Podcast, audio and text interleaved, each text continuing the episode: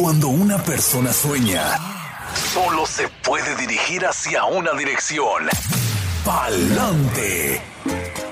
Hay miles de historias, algunas de sacrificio, otras de riesgo, pero también de superación, y una de ellas podría ser la tuya. Inmigración, sueños, retos y triunfos. Bienvenidos al programa Pa'lante mi gente, de la firma de abogados Vázquez en Servi. Así es, efectivamente. Bienvenidos ya conectados con esta edición de Palante, mi gente. La abogada Bárbara Vázquez de Vázquez y Servi nos acompaña. Buenos días, abogada. Muy buenos días a todos nuevamente. Vamos a entrar hoy a la programación. Le tenemos mucha información relacionada a qué puede hacer personas quienes se encuentran detenidas en centros de detención de ICE, si son consideradas de alto riesgo en contraer el coronavirus. Pero como siempre, le vamos a recordar que la información que reciben por este medio es de carácter general y nos sustituye una consulta formal con un abogado que se especialice en la materia de inmigración. Sabemos que las redes sociales, todo lo que es el sistema informativo que tenemos hoy en nuestras manos, han anunciado recién que varias personas en custodia de ICE han perdido la vida tras contraer el coronavirus en centros de detenciones de inmigración. Recién supimos del señor costarricense José Guillén Vega, de 70 años, quien murió de un paro cardiopulmonar como consecuencia secundaria que fue ocasionada por el coronavirus y se estima que él había podido haber contraído lo que es el coronavirus dentro de la detención en Stewart. El gobierno ha sido demandado por falta de implementar protocolos que protejan contra la propagación del virus y por no cuidar adecuadamente de personas en custodias quienes sean de alto riesgo por tener condiciones de salud preexistente. Recién el 20 de abril de este año, la Corte Federal del Distrito Central de California, en el caso de Freihat contra ICE, ordenó que ICE debe de monitorear a todo detenido dentro de los primeros cinco días de la detención y evaluar si el detenido está enfermo, es de mayor edad o sufre de alguna condición de salud que lo haga más susceptible a contraer el COVID-19. Personas consideradas de alto riesgo incluyen personas mayores de 55 años, mujeres en estado de embarazo o personas quienes tengan condiciones de salud o alguna incapacidad, como por ejemplo problemas cardíacos, hipertensión, enfermedades respiratorias, diabetes, cáncer, entre otras. Una vez que ICE identifica que una persona en su custodia es de alto riesgo, o susceptible a contraer el coronavirus, por orden judicial, ICE debe de determinar si en mantener a la persona detenida, ICE puede protegerla adecuadamente contra el coronavirus o si debe dejarla en libertad por no poder protegerla. Hasta la fecha, ICE reporta que al nivel nacional ha liberado a más de 900 personas quienes son consideradas de alto riesgo. Una persona detenida que sea considerada de alto riesgo a contraer el virus porque tal vez sufre de un sistema inmunológico comprometido por alguna condición de salud o quien se encuentre embarazada o sea de avanzada edad puede pedir ser puesto en libertad por medio de un parol humanitario. Para solicitar un parol humanitario, la persona detenida debe contar con un patrocinador quien se comprometa por medio de una declaración juramentada, lo que es considerado una affidavit, ¿verdad? En inglés, que una vez que el detenido sea puesto en libertad, el patrocinador le dará donde vivir, soporte financiero y asegure que el detenido comparecerá a todas sus audiencias en la corte. En casos donde la persona sufre de un problema de salud que lo identifique de alto riesgo, documentos médicos deben ser proporcionados junto con el pedido para ser puesto en libertad bajo un parol humanitario. Adicionalmente, el detenido debe de comprobar que no es un riesgo de darse a la fuga y que no es un peligro para la comunidad. Personas quienes tienen antecedentes penales son recomendadas hablar con un abogado de inmigración antes de solicitar el parol humanitario y someter cualquier documentación que luego pueda ser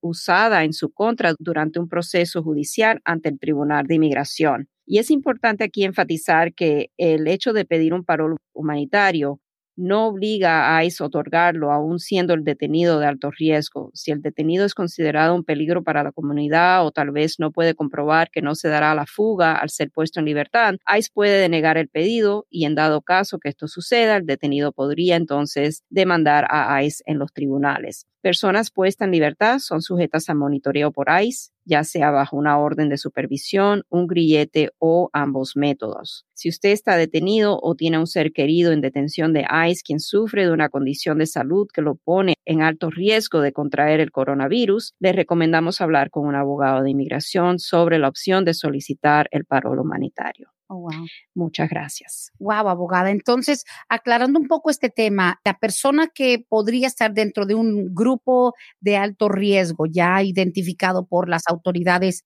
de salud, de quienes han podido ser afectados por el COVID de una manera mucho más fuerte que la persona común. Pero nos preocupa el hecho de que el parón humanitario, como dice usted claramente, no está garantizado. O sea, así responde el gobierno tratando como de quitarse de encima posibles demandas de que, well, vamos a revisar, a lo mejor te podemos dejar salir, pero a lo mejor no.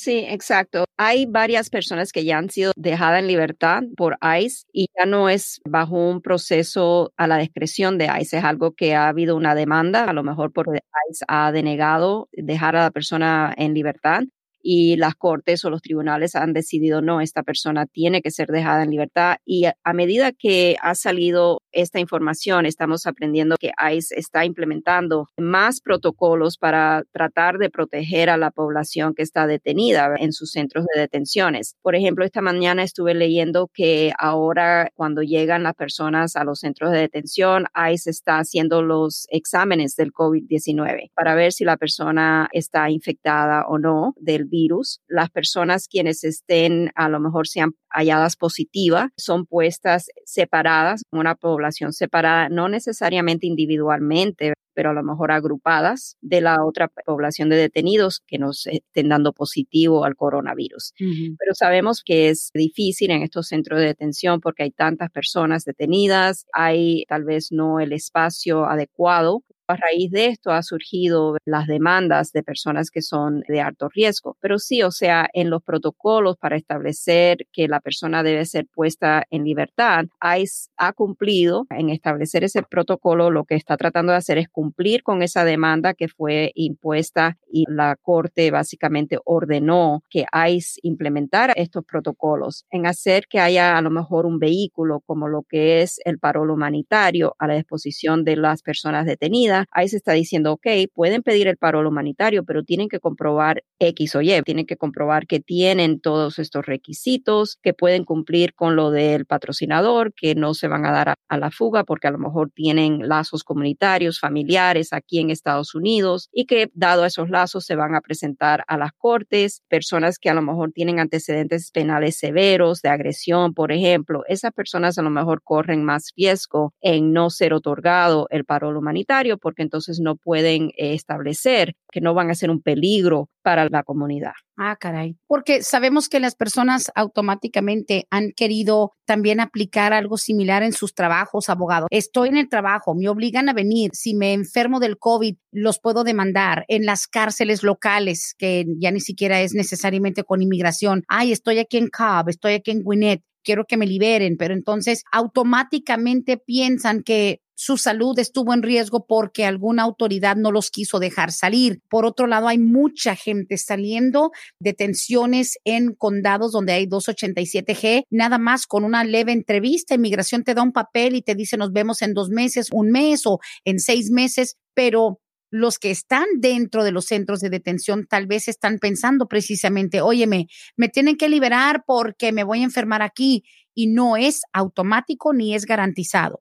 No, hay protocolos muy específicos y la persona tiene que demostrar que sí está dentro de ese grupo que es considerado de alto riesgo por tener esas condiciones de salud preexistentes. Sí, listo. Ahora, abogada, y dentro de lo que menciona usted, la mujer embarazada como tal, ¿tiene alguna consideración distinta a lo que sería tal vez una persona mayor de 55, etcétera? Suele ser algo común que piensen que la mujer embarazada, me tocó esto la semana pasada, oye, pero mi esposa está embarazada, no la deberían de detener porque están, tú sabes, arriesgándola. No hay nada que diga por escrito que la mujer embarazada tiene otro tipo de protocolo. Que yo he leído, no lo que he leído básicamente en las actualizaciones de la página de ICE, también en la página de Southern Poverty Law Center, que fue una de las agencias sin fines de lucro que inició este caso, que estableció estos protocolos. Básicamente están agrupadas dentro de las personas que son consideradas de alto riesgo. Ahora, eso puede cambiar. No sé si ICE le está dando un trato diferente cuando está considerando poner a las personas, a las mujeres en estado de embarazo en libertad o no. Ok. Bueno, digo porque realmente puede ser algo de una gran decepción para una familia que piensa que una persona embarazada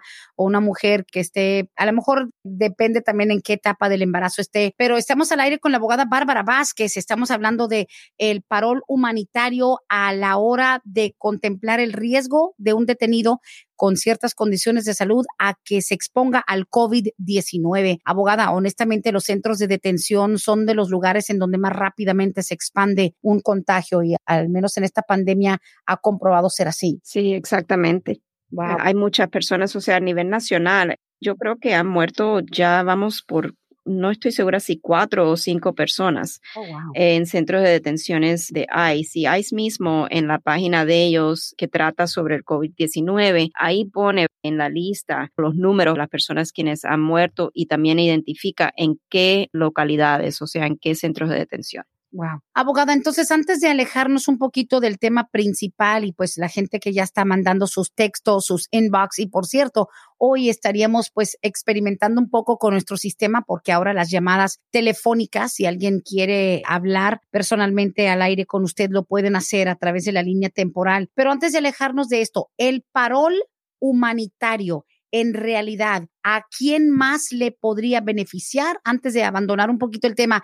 Parole humanitario es para quién o para qué casos específicos aparte del COVID en estos momentos. A veces escuchamos de personas quienes se encuentran, por ejemplo, en otro país que son necesitadas de algún tratamiento o alguna intervención médica que no existe en el país de donde proviene la persona. Y en esos casos hemos visto, no suele suceder con mucha frecuencia, pero sí sucede que que el gobierno estadounidense puede otorgar lo que es un parol humanitario para que la persona pueda entrar a Estados Unidos y ser tratado aquí por su condición de salud. También existe, por ejemplo, la posibilidad de un parol humanitario, en dado caso, un parol de interés público, dado caso que la persona a lo mejor sea un testigo principal en un caso penal o un caso de narcotráfico o un caso de tráfico de personas. En esos casos vemos también que el gobierno estadounidense puede ejercer su discreción y para el bienestar de la comunidad otorga lo que es ese tipo de paro. Ah, ok. Digo, no es necesariamente algo médico. Y además, el hecho de que existe el parole humanitario, abogada Bárbara, la gente no puede simplemente, ay, pues voy a pedir que a mi suegra, que, o sea, le están haciendo diálisis mala de los riñones, que la dejen venir aquí,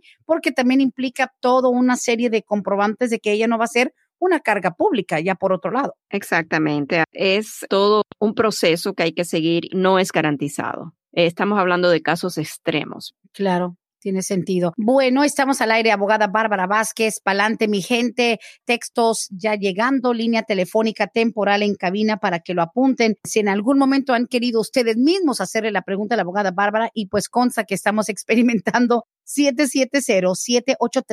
770-783-6230 y trataremos de conectar la llamada para que la abogada Bárbara los escuche y también les conteste. Pero hoy por hoy, abogada, ya tenemos algunos textos que quedaron de las semanas anteriores. Si está lista, pues arrancamos con esas preguntas ya guardadas. Claro que sí, adelante. Muy bien, muchas gracias. Bueno, tiene que ver un poquito tal vez con el costo, pero también a lo mejor el proceso. Dice, te escribo para que le hagas la pregunta a la abogada. ¿Cuánto es el costo para meter la residencia por medio del Army? Asumiendo que son los hijos los que están en el ejército. Ok, estamos hablando que hay un hijo que está en el ejército. Tendríamos que saber si la persona ya cuenta a lo mejor con una entrada legal al país y quiere hacer el trámite para la residencia o si la persona necesita de un parole in place a través del hijo que está en el ejército para entonces poder aplicar el ajuste de estatus aquí dentro de Estados Unidos. En realidad necesitamos un poquito más de información. Ahora, toda la información de tarifas migratorias la pueden ubicar fácilmente en la página de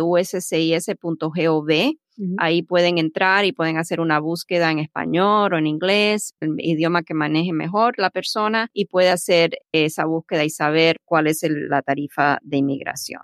Ah, ok, muy bien, sí, importante saberlo. Creo que la semana pasada ah, estuvimos con la abogada Joana. La pregunta la presentaron, no sé si la persona fue que no escuchó. Tiene también que ver con esto del parole in place para un padre o madre de un ciudadano que está en el ejército. Cuando han tenido dos deportaciones, ¿eso afecta el proceso de un hijo que está en el ejército? O sea, el padre o la madre que tengan dos deportaciones. Sí, o sea, siempre que hay una orden de deportación, lo primero que un abogado le va a explicar o debe de explicarle a la persona que quiere o tiene interés de hacer el ajuste de estatus o aplicar a cualquier beneficio migratorio es hay que hacer un estudio primero para determinar si hay alguna manera de reabrir el caso de deportación. No podemos simplemente a ciegas pensar que porque uno tiene un hijo en el ejército, que el gobierno le va a otorgar ese permiso especial que es el parole in place. Es más, las oficinas de ICE son las oficinas que tendrían jurisdicción, o sea, la entidad de ICE es la que tendría la jurisdicción para adjudicar el caso de parole in place y ICE rotundamente hasta la fecha ha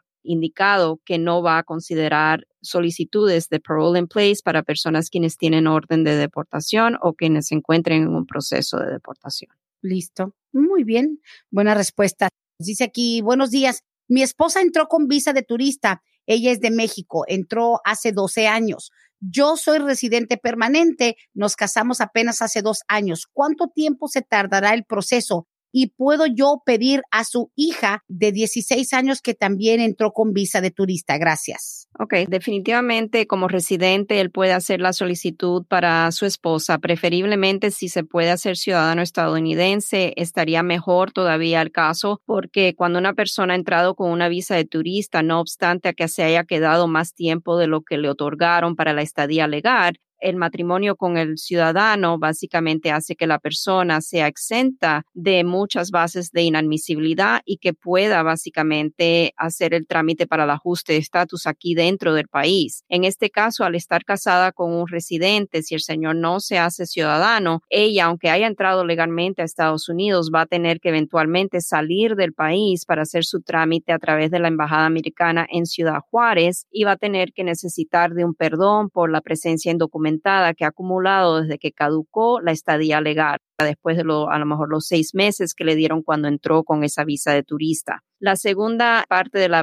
pregunta, ¿cuánto tiempo más o menos se va a demorar en la categoría preferencial familiar si el señor sigue como residente? Para el mes de agosto, el boletín de visa está demostrando que las fechas están corrientes, o sea, no hay espera, simplemente el tiempo de procesamiento del gobierno. Si durante ese tiempo de procesamiento del gobierno las fechas retroceden, entonces sí tendríamos que esperar a que haya una visa disponible en esa categoría preferencial familiar. Entonces, también pregunta si él puede pedir a su hijastra, quien tiene 16 años. Él dice que se casó con la señora hace dos años o se casó antes de que la hijastra cumpliera los 18 años de edad. En este caso, la respuesta es sí. Él puede hacer una solicitud familiar, incluyendo la esposa y la hija o la hijastra en esa misma solicitud, o puede hacer una solicitud por separada. Si él piensa hacerse ciudadano, entonces le recomendamos que haga una solicitud por separado para su hijastra, porque un ciudadano no puede incluir derivativos en una petición familiar. Ok, bueno, tiene sentido. Muy buena pregunta y tiene múltiples facetas. Bueno, continuamos. Dice aquí, buenos días. Yo estaba en proceso del asilo político y pude renovar tres veces mi permiso de trabajo, pero desde octubre del 2019 ya mis documentos están vencidos porque mis abogados me dijeron que yo ya no tengo ninguna esperanza de continuar. Es probable que me rechacen y me quieran deportar si yo me caso con una ciudadana. Yo puedo arreglar y hacer a un lado esa petición de asilo eso prefiero en vez de ir a la corte para que me quieran deportar. Gracias. Ok, muy buena pregunta. En este caso, lo primero que tendríamos que saber es en qué fase está el caso de asilo político. Aparentemente podría estar tal vez ya referido el caso de asilo al Tribunal de Inmigración. Si la persona que hace esta pregunta ya ha tenido su entrevista con un oficial de inmigración relacionado a su solicitud de asilo político, entonces y ha sido a lo mejor negado el asilo en esa instancia, el caso seguramente ya ha sido referido al Tribunal de Inmigración. Una vez que la persona está en trámite de deportación, que tiene que comparecer ante el Tribunal de Inmigración, eso no se puede detener. O sea, la persona debe de comparecer a su audiencia y si tiene algún otro alivio contra la deportación, explicar al juez que va a solicitar o que está en proceso de otro vehículo, otro alivio contra la deportación. Ahora, si esta persona entró de manera indocumentada a Estados Unidos, aunque se case con una persona ciudadana estadounidense, si su caso está ante el Tribunal de Inmigración, la persona va a tener que eventualmente salir del país para poder hacer su trámite del proceso consular para recibir su residencia. Hay muchas cosas que hay que averiguar en el caso para decidir. La persona no puede elegir, ya estando en trámite de deportación, o voy a casarme con una persona ciudadana americana y no voy a acudir a mi cita porque ya tengo este otro trámite con USCIS. En dado caso que la persona tenga una audiencia en un tribunal de inmigración y no se presente, la persona va a quedar deportada en ausencia, va a ser prófugo de la ley y ahí va a complicar todo lo que es el caso a través del matrimonio con la persona ciudadana. Ok, pues bueno, hay que seguir los procesos. Nosotros hemos estado viendo en la oficina donde yo trabajo, donde las personas dicen, mira, yo tengo una audiencia o una cita, digamos, con inmigración el primero de septiembre, pero tengo la corte de mi DUI para el 22 de septiembre. Dicen, yo no voy a ir a la de inmigración porque entonces yo ya tengo deportación. La persona que ya ha sido deportada, abogada en el pasado, tal vez hace dos años, cinco años, y volvieron de manera indocumentada, honestamente no quieren ir a las citas con inmigración. Entonces yo creo que hoy más que nunca, y lo tenía guardado para un tema completo, pero mejor se lo presento de una vez porque hay mucha gente sintonizando y quieren saber la diferencia entre una entrevista con el agente de ICE o una audiencia ante un juez. Usted nos ha dicho en reiteradas ocasiones que no es lo mismo que cuando sales de, por ejemplo, de Gwinnett County, te dicen ahí nos vemos el primero de septiembre, cuando sabes que lo de tu DUI va a ser a finales de septiembre, la persona que tiene un historial de deportación, abogada Bárbara, dice, you know what, yo no voy a ir, yo simplemente voy a failure to appear o AWOL o lo que sea y quieren de alguna manera la difícil la inmigración. Mucha gente dice, no, ya me deportaron, yo no tengo esperanza. ¿Usted cómo les explica la diferencia entre una entrevista con el agente de ICE y una audiencia ante un juez? Ok, estamos hablando una entrevista no con USCIS, estamos hablando con ICE porque la persona tiene que a lo mejor reportarse a una orden de supervisión. Sí. ¿Correcto? Correcto. De orden de supervisión, exactamente como acabas de indicar, Brenda, una persona tiene una orden de deportación previa, se encuentra nuevamente aquí en Estados Unidos, lo vuelven a detener, a lo mejor por lo que está sucediendo con el COVID-19, ¿sabes qué? No es una persona en realidad que tiene antecedentes penales severos por alguna razón o otra, le tocó suerte, lo dejan en libertad, pero le dan una orden de supervisión donde la persona tiene que estar reportándose a cada tiempo con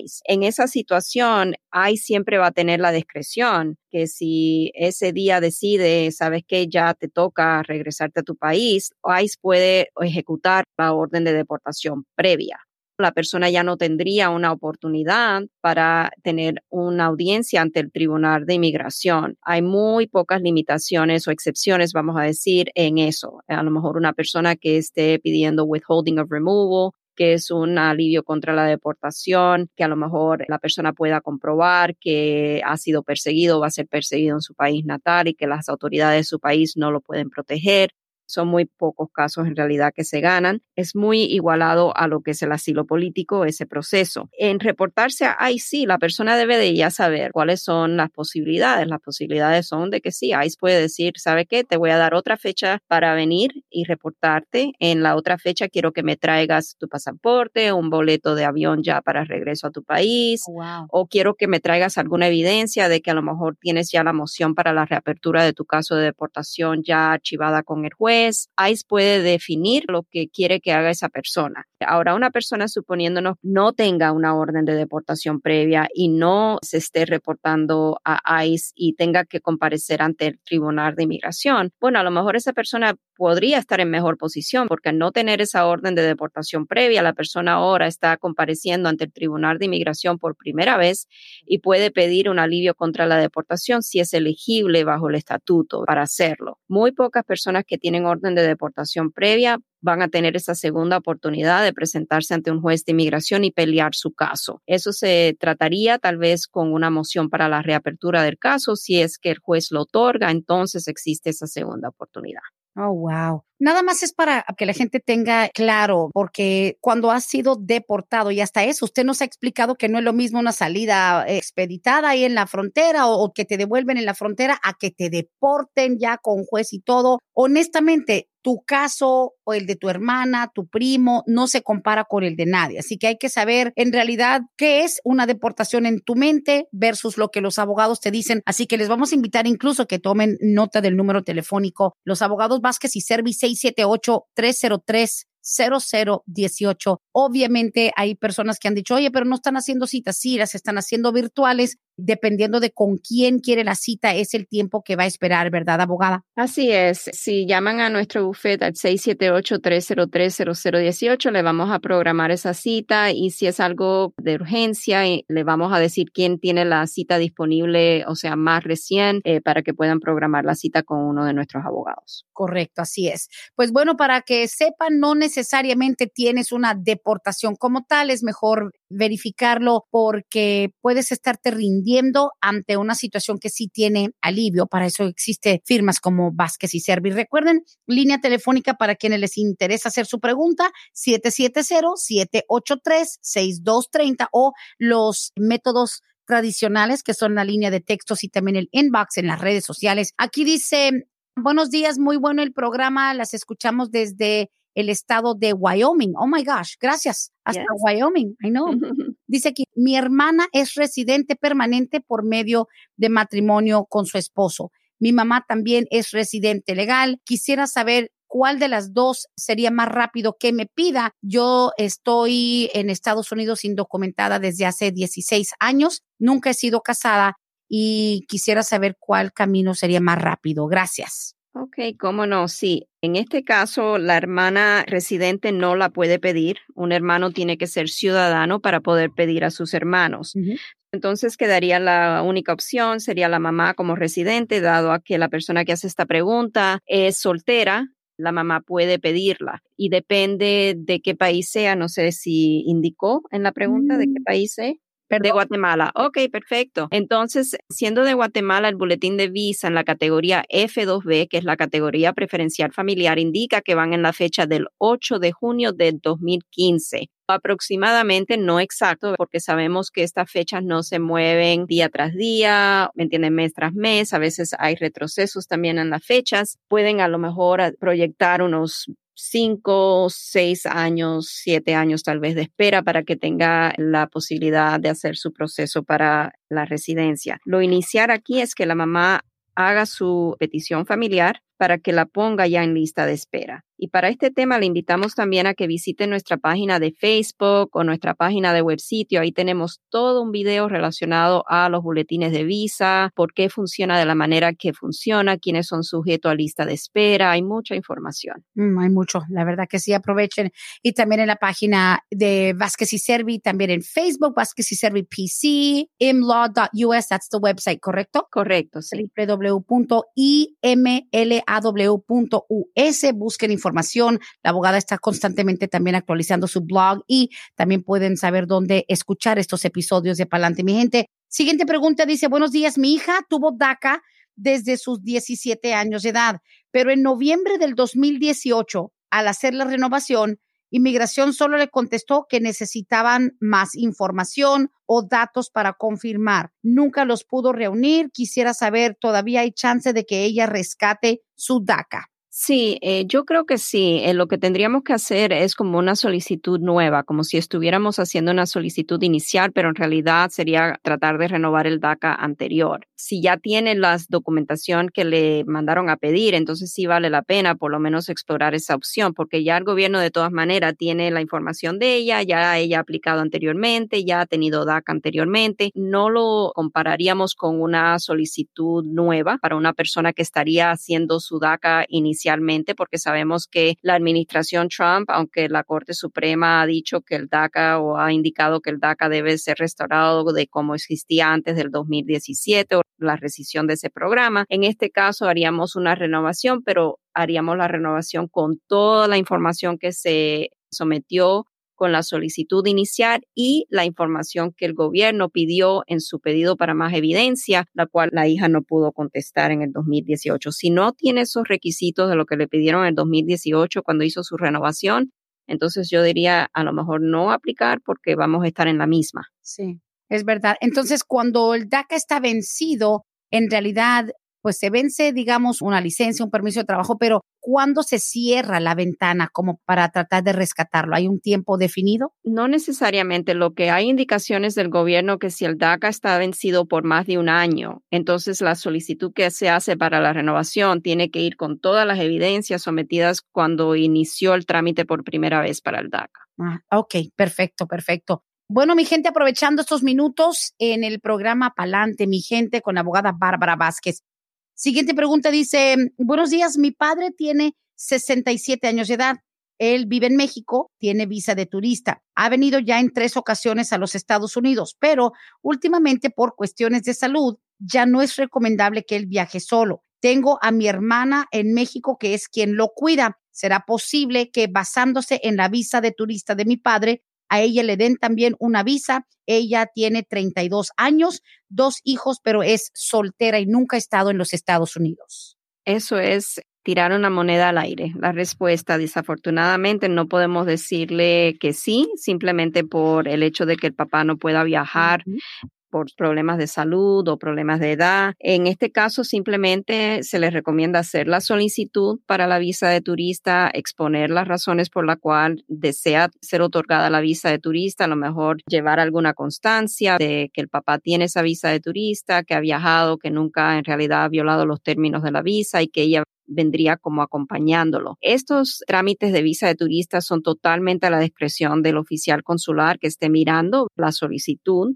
en estos casos, les recomendamos que la persona también lleve evidencia de vínculos familiares, comunitarios, negocio, trabajo, lo que sea, para demostrar que esos vínculos son suficientes, que esas raíces son suficientemente fuertes para que ella vaya a regresar después de su estadía legal aquí en el país. Correcto. Pero no hay nada donde, como dice usted, para ser claros, el hecho de que el papá tenga visa de turista, eso no garantiza que esa señora de 32 años, no hay nada que garantice que le tengan que dar visa a ella. Right, porque el gobierno puede decirle, ok, si está muy débil para viajar, entonces que no viaje. Es una opción. La persona es libre de tomar esa decisión si viaja o no viaja no es algo que mandatoriamente tiene que viajar, al igual que el gobierno no tiene ninguna obligación de otorgar esa visa de turista. Ok, listo. Muy buena pregunta. Dice aquí, ¿podrías preguntarle, por favor, cuándo comienza el requisito ahora de que DACA se va a renovar cada año? No hemos hablado mucho de eso, abogada. Sabemos que con esta tormenta y todo este huracán de información en torno al DACA, los jóvenes están preocupados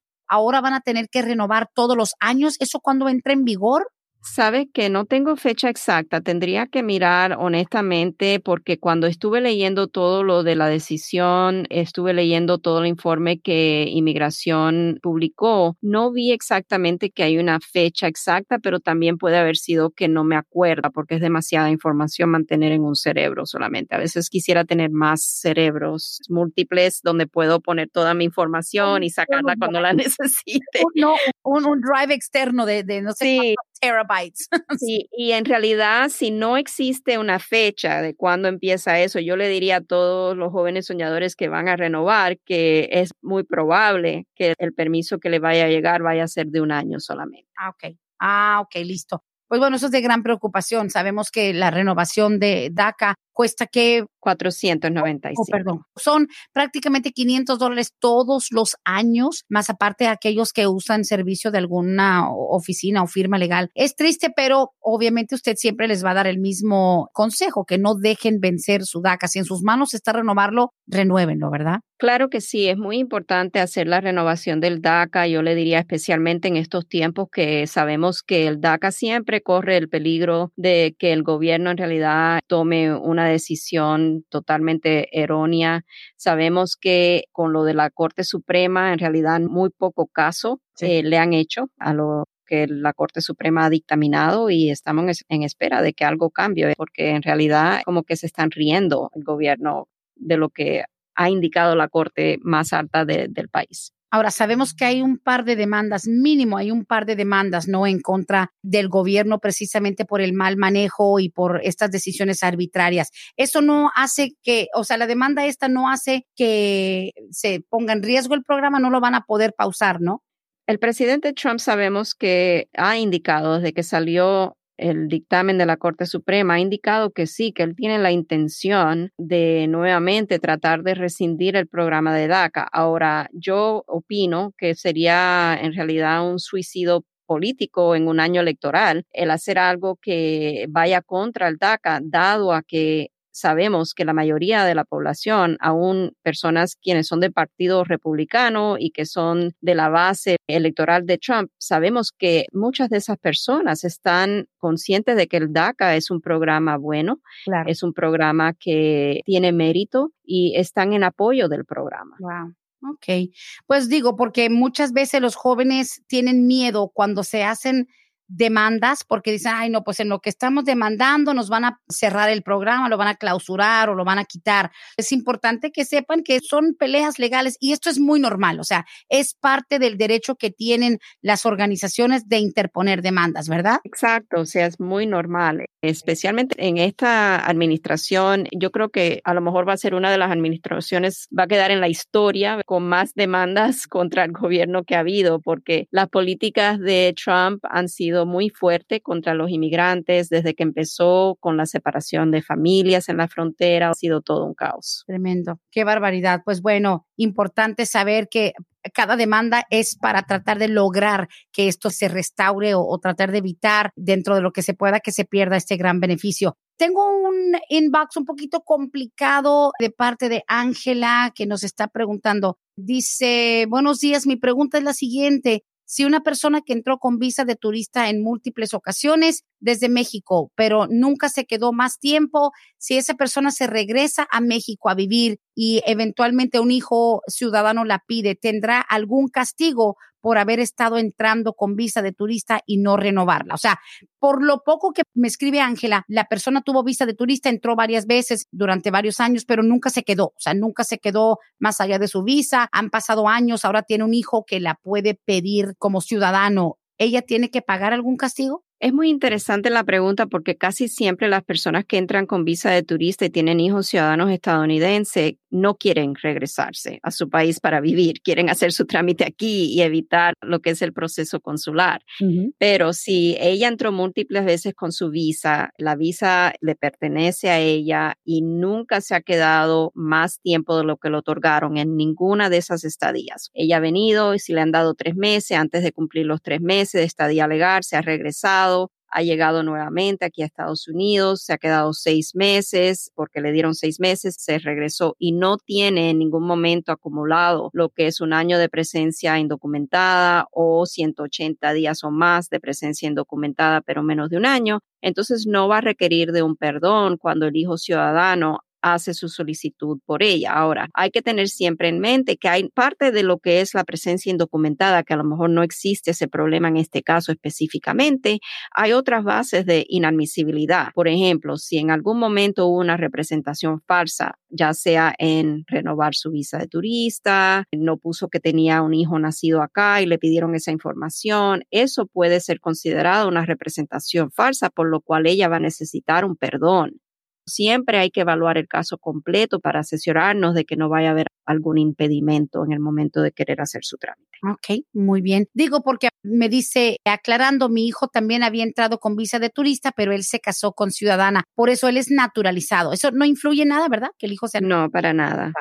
Ok, muy bien. Siguiente pregunta aquí sí dice, por favor, no menciones mi nombre. Brendita, nos encanta escuchar. Estamos aquí en Forest Park. Una señora hondureña dice, yo entré de Honduras con mi hijo de 19 años de edad. Entramos ilegalmente por México en el 2013. Mi hijo fue deportado ya hace dos años por cuestiones de pandillas, pero yo quisiera saber yo ahora que tengo una relación con un ciudadano americano me perjudica. Tengo que decirles que mi hijo lo deportaron, él tenía 22 años cuando se fue de aquí del país. O sea, creo que ella está pensando que hemos mencionado lo de cuando una persona está en proceso de ajustar su estatus y esa persona trajo a uno de sus hijos, a lo mejor pensando A, que fue un delincuente y lamentablemente su hijo fue deportado por cuestiones de pandilla, y B, abogada, le van a poner alguna implicación a ella por haber traficado, o sea, el tráfico humano de traer a su hijo. Ok, so el hecho de que el hijo haya sido deportado por haber estado involucrado en pandillas, eso no le va a perjudicar a ella en su solicitud.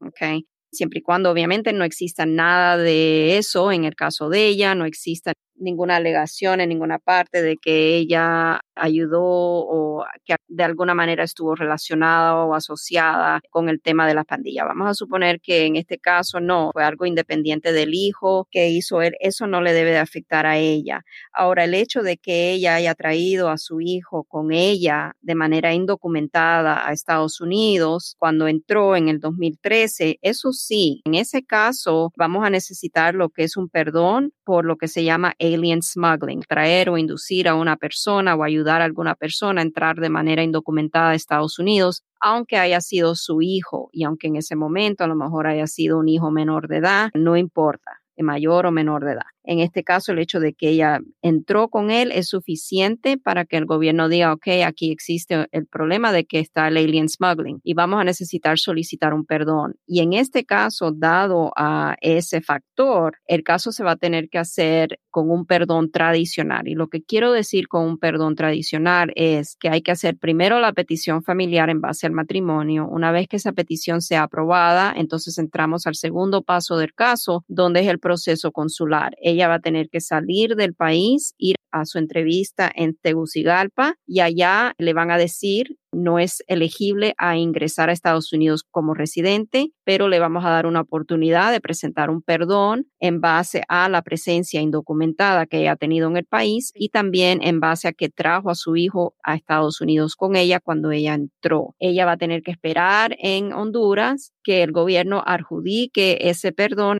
en base a esas dos bases de inadmisibilidad y usualmente, por lo general, cuando no estamos en tiempo de coronavirus, podemos asumir que la persona va a estar esperando más o menos de 6 a 18 meses una vez que se hace la entrega del perdón no desde que se empieza el caso, no desde que la persona va a su cita en la embajada, pero desde que se entrega el perdón. Y por eso en nosotros, en Vasquez and Service, siempre vamos a tener ese perdón preparado de antemano para que enseguida que la persona se ha dado lo que llamamos la carta de invitación o la carta azul, que es donde el gobierno le dice tiene que solicitar el perdón, le vamos a dar una oportunidad para presentar este perdón. Ya entregándole el gobierno esa carta, nosotros entregamos el perdón y simplemente ahí sería un periodo de espera a que el gobierno adjudique esa solicitud. Ok, pero digamos la señora que no caiga en la tentación de simplemente no mencionarlo, porque hay gente que piensa, y lo tengo que decir, I mean, I'm playing devil's advocate here, pero la gente que dice, bueno, si no me preguntan, yo no les voy a decir que me traje a mi hijo de ilegal, que al cabo ya lo deportaron, él ya está en Honduras por un crimen, lo tiene que mencionar. La gente dice, si no me preguntan, ¿para qué les digo yo?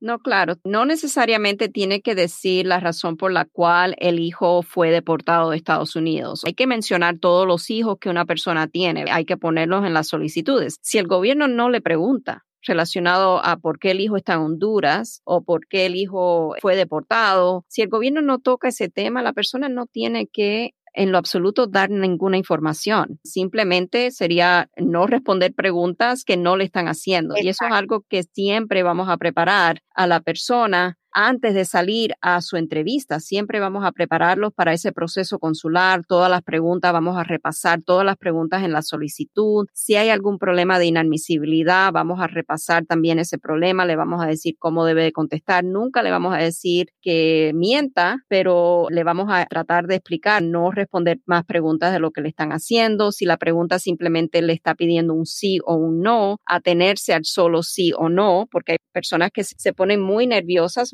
sus entrevistas y entonces empiezan a hablar y hablar y hablar y dan tanta información que entre esa información pueden ellos mismos ponerse en un problema. Claro, se pueden incriminar ellos mismos, no contestar más allá de lo que te están preguntando, digamos. La señora sí tiene que mencionar, a lo mejor ella pensará que, bueno, mi hijo sí vino, pero lo deportaron a los dos, tres años, so I don't have to mention it. No lo tengo que mencionar que él estuvo aquí. No, si no le preguntan, en las solicitudes le van a preguntar, por ejemplo, dónde están sus hijos, dónde viven sus hijos, si están aquí, si están aplicando con usted, si vienen con usted o piensan emigrar con usted o no. Esas son las preguntas, pero en la entrevista obviamente uno no puede controlar las preguntas que el oficial le vaya a hacer. ¿Verdad? Pero sí lo podemos preparar de antemano, que si le hacen esa pregunta, conteste honestamente. Mi hijo fue deportado y si el oficial le pregunta por qué fue deportado, ella puede decir, eso no le va a afectar a ella el hecho de que ella haya tenido una vida sana, libre de problemas con la ley. O sea, eso es lo que el gobierno va a decir. No vamos a inculcarle el hecho de que el hijo a lo mejor estuvo involucrado en pandilla y cometió a lo mejor faltas legalmente en el país. Eso no se le va a inculcar a ella simplemente porque es el hijo. Ah, ok. Pero digamos, muchas veces, and I keep going on, porque la gente de pronto se topa con esto, creen que porque no está en la solicitud no va a ser un tema. Tal vez ese agente o ese oficial de inmigración ya sabe que usted tuvo su hijo aquí, ya sabe un poco de su historial, de alguna manera logró saber que usted vino con un hijo o que ese hijo estaba aquí o estuvo y que lo deportaron. Si no te preguntan, no tienes que contestar, pero si te preguntan, tienes que decir la verdad siempre. Exacto, porque en la solicitud le va a preguntar exactamente si ella alguna vez ha inducido o ha ayudado a alguna persona a entrar a Estados Unidos de manera indocumentada. Oh, wow. Eso no vamos a responder que no, vamos a responder que sí y vamos a tenernos a que va a necesitar un perdón y que lo va a tener que solicitar después de haber salido del país. ¿Y por qué? Porque hemos visto muchos casos de otras oficinas de abogados donde la persona ha mentido en la solicitud, a lo mejor o no, no sabemos, bajo consejo de abogado o porque simplemente la persona a lo mejor no divulgó esa información, el gobierno de alguna manera u otra saca esa información, ya sea porque dentro de la entrevista el gobierno se da cuenta pero ¿cómo va a ser que usted dejó a, lo mejor un niño de dos años en su país? ¿Con quién lo dejó? Y ahí entonces empiezan todas las preguntas y la persona misma se compromete, sí, ¿verdad? Sí, es verdad. es preferible, Brenda, hacer las cosas bien hechas desde la primera vez para no poner a riesgo el poder regresar a este país ya con su residencia y poder vivir, respirar un aire limpio y libre. Sí, y de poder acostarse todas las noches con la conciencia tranquila de que no te van a rebotar eso en algún momento. Más que nada, la verdad, los hará libres. Will set you free. Exacto. Dice aquí, ¿en qué fecha de prioridad están para los hijos o mi padrastro? Dice, yo soy de México, él es ciudadano americano. Ok, aquí le voy a dar una fecha, pero la respuesta en realidad depende, porque si el padrastro hizo una solicitud por el hijastro antes de que el hijastro cumpliera los 21 años de edad, no hay lista de espera. Oh, wow. Okay, eso es algo que hay que tomar en cuenta porque hay una ley que se llama Child Status Protection Act que básicamente protege a la persona, no obstante a que cumpla los 21 años de edad el beneficiario. Si esa solicitud por el ciudadano o el padre ciudadano fue hecha antes de que el hijo o el hijastro cumpliera los 21, la edad se congela en el momento de esa solicitud. Ahora, suponiendo que el padrastro ciudadano estadounidense hizo la solicitud ya después de que el hijastro haya cumplido los 21 años de edad. Entonces también depende si el hijastro es casado o soltero. Si es casado, van en la fecha del 15 de julio del 96. Si es soltero, van en la fecha del 22 de diciembre del 97. Ok, ahí están las fechas y va a depender, obviamente. Dice que yo tenía mi entrevista en Ciudad Juárez en mayo de este año por una solicitud que me hizo mi esposa. Obviamente se canceló y nos notificaron que estuviéramos al pendiente de cualquier correo. Mi pregunta es, ¿me puedo adelantar y hacer el examen médico? Gracias. No, no puede adelantarse a hacer el examen médico. Si está llamando de aquí de Estados Unidos, el examen médico se lo van a hacer allá cuando usted salga para su entrevista en Ciudad Juárez. Eso es algo que tiene que programarlo y hacerlo estando usted en México. Y también los exámenes médicos no es recomendable someterlos ni aún cuando estamos haciendo un trámite de ajuste de estatus porque tienen solamente un periodo limitado y si no me equivoco son como seis meses de validez y entonces para qué gastar.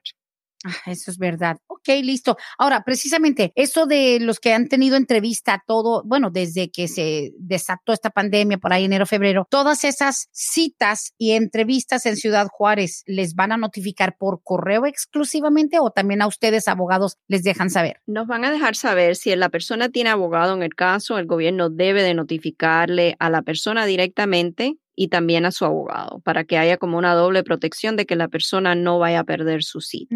Muy bien, ahí está importante que no dejen pasar la fecha y que estén muy pendientes. Dice aquí, una persona ciudadana americana que le hizo papeles a su esposa, llevan ya 20 años de casados. El esposo le hizo papeles a su esposa, ella lleva 7 años siendo ciudadana, pero por problemas matrimoniales ella se quiere divorciar y él la amenaza que le va a quitar los papeles. ¿Qué tan cierto es esto? Eso es muy difícil difícil. Ella es ciudadana, o sea, ya lleva siete años como ciudadana estadounidense. Va a ser imposible que el esposo en realidad pueda intervenir con el gobierno y que el gobierno le quite la ciudadanía. Tiene que haber algo bastante grave, de verdad, como a lo mejor terrorismo o algo contra lo que es el gobierno estadounidense, algo que ella no haya declarado en su antepasado, en su solicitud para que el gobierno a lo mejor considere lanzar una investigación. Eso de esa amenaza, yo le diría, señora, ni se preocupe.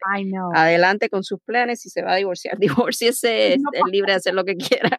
Yo estaba loca por decírselo a modo de Brenda, pero dije, no, let me make it professional. Let's keep it professional. Porque honestamente, el pensar que puedes obligar a una persona a estar contigo. Ahora, Obviamente, abogada, la neta es de que en cierta fase de un proceso de la I-130, si la pareja se divorcian antes de que pase cierta cosa, eh, sí se puede caer un proceso, ¿verdad? Obviamente. Claro, sí. Vamos a decir que aunque tenga la persona una I-130 ya aprobada por una pareja ciudadana estadounidense, lo que tenemos que tomar en cuenta es que siempre el gobierno va a exigir en otra fase del caso que esa pareja como patrocinador pueda demostrar que la persona que está pidiendo, el beneficiario, su cónyuge, no va a ser una carga pública para Estados Unidos. Y ahí a veces es donde el caso se cae porque la persona no puede demostrar eso por su propia cuenta. Tenemos que contar con la voluntad del patrocinador en otorgarnos lo que es las declaraciones de impuestos, mucha información.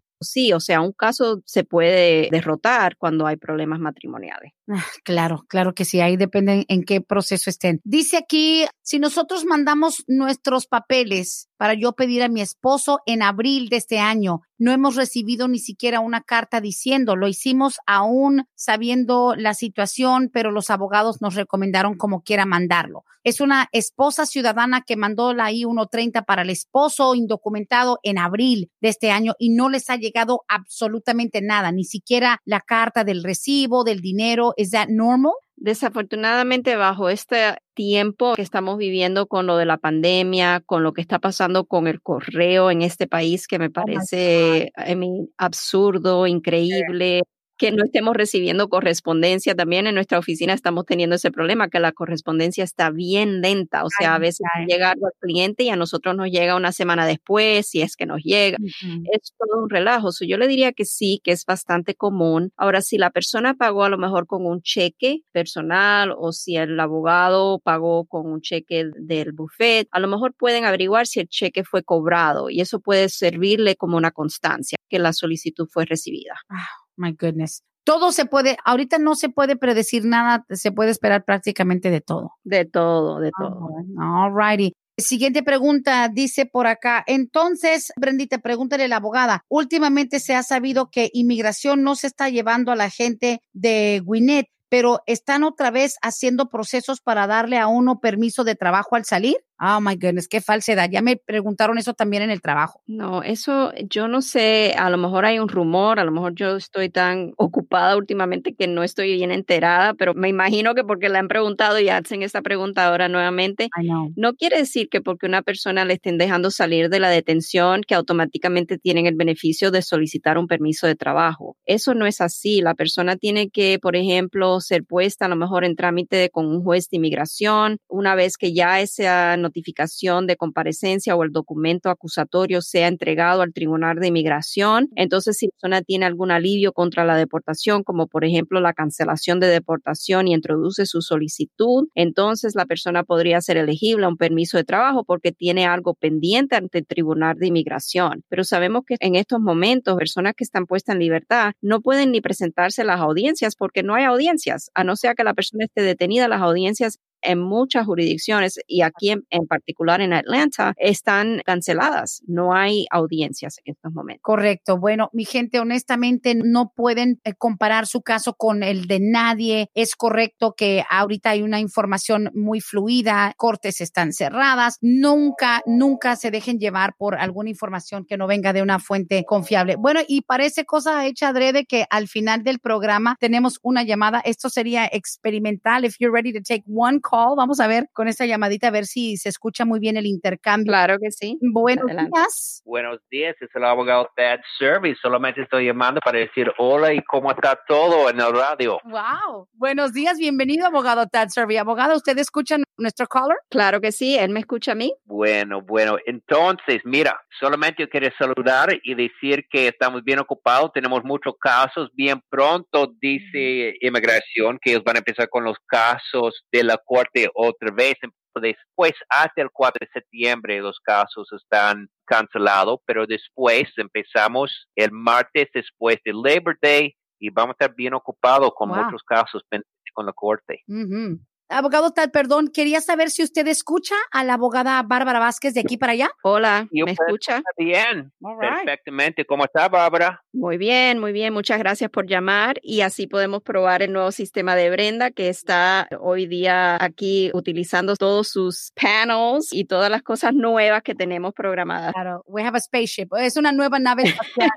Nos pone por fin al nivel donde merecíamos estar y me da mucho gusto porque sí hay personas interesadas en interactuar actuar y le agradezco mucho al abogado Tad Servi por esta llamada. Era la prueba. Yo creo que la gente está como asustada, pero aquí estamos. Gracias a ambos. Claro, muchas gracias Brenda. Y queremos también recordar a las personas que quieren llamar y así interactuar en vivo y hacer sus preguntas al aire, que no tienen que divulgar su identidad. Muchas personas yo sé que por las llamadas de texto dicen no digan mi nombre. Al igual cuando hacen sus llamadas, no tienen que decir su nombre, simplemente pueden saludar y hacer sus preguntas y así podemos proteger su identidad igualmente. Así es. Y nosotros estamos con este número temporal en lo que estamos haciendo la prueba del sistema de VoIP, pero vamos a restaurar y vamos a recuperar las líneas originales en cabina, así que el número es temporal por ahora, pero vamos a regresar a nuestro número original. Yo feliz de la vida de escucharlos y de saber que ahora por fin podremos conectar ya directamente, porque pues para eso es este podcast, para informar, para conectar y escuchar las preguntas del público. Qué emoción de verdad. La felicito, Brenda. Gracias. De nada, muchas gracias a todos por escuchar nuestra programación y como siempre le vamos a recordar que todos los episodios de Palante Mi Gente va a estar disponible en la plataforma donde ustedes acostumbran escuchar sus podcasts. Así Muchísimas gracias. Abogado Tad Servi, muchas gracias y bienvenido, ¿eh? Gracias, gracias. Bueno, yo voy a regresar a trabajar. Yo tengo tres casos grandes en que yo estoy trabajando en este momento, entonces yo voy a dejar a ustedes para gracias seguir y nos hablamos pronto. Gracias. Gracias, abogado Tad Servi. Qué emoción, abogado. Well, as you, as you can see, estamos conectadísimos. Agradezco mucho ese voto de confianza. Claro que sí. Muchísimas felicidades. No quise dejar pasar el episodio de hoy sin probar el sistema nuevo. Y como vemos, funciona de maravilla. Excelente. muchas felicidades. Excelente. Va a funcionar aún mejor cuando ese número que la gente ha estado usando durante cinco años lo podamos restaurar. Así que vamos a recuperar nuestro número original. Gracias, abogado. Como siempre, este episodio de Palante, mi gente. Hasta aquí llegamos y en la próxima edición tendremos mucha más información. Gracias. A usted, Brenda. Muchas gracias. Gracias. Ya saben, quédense en sintonía. Aquí, pa'lante, mi gente, da por terminado este episodio. Hasta aquí hemos llegado hoy, pero siempre vamos pa'lante, mi gente, con Vázquez en Servi. Hasta la próxima.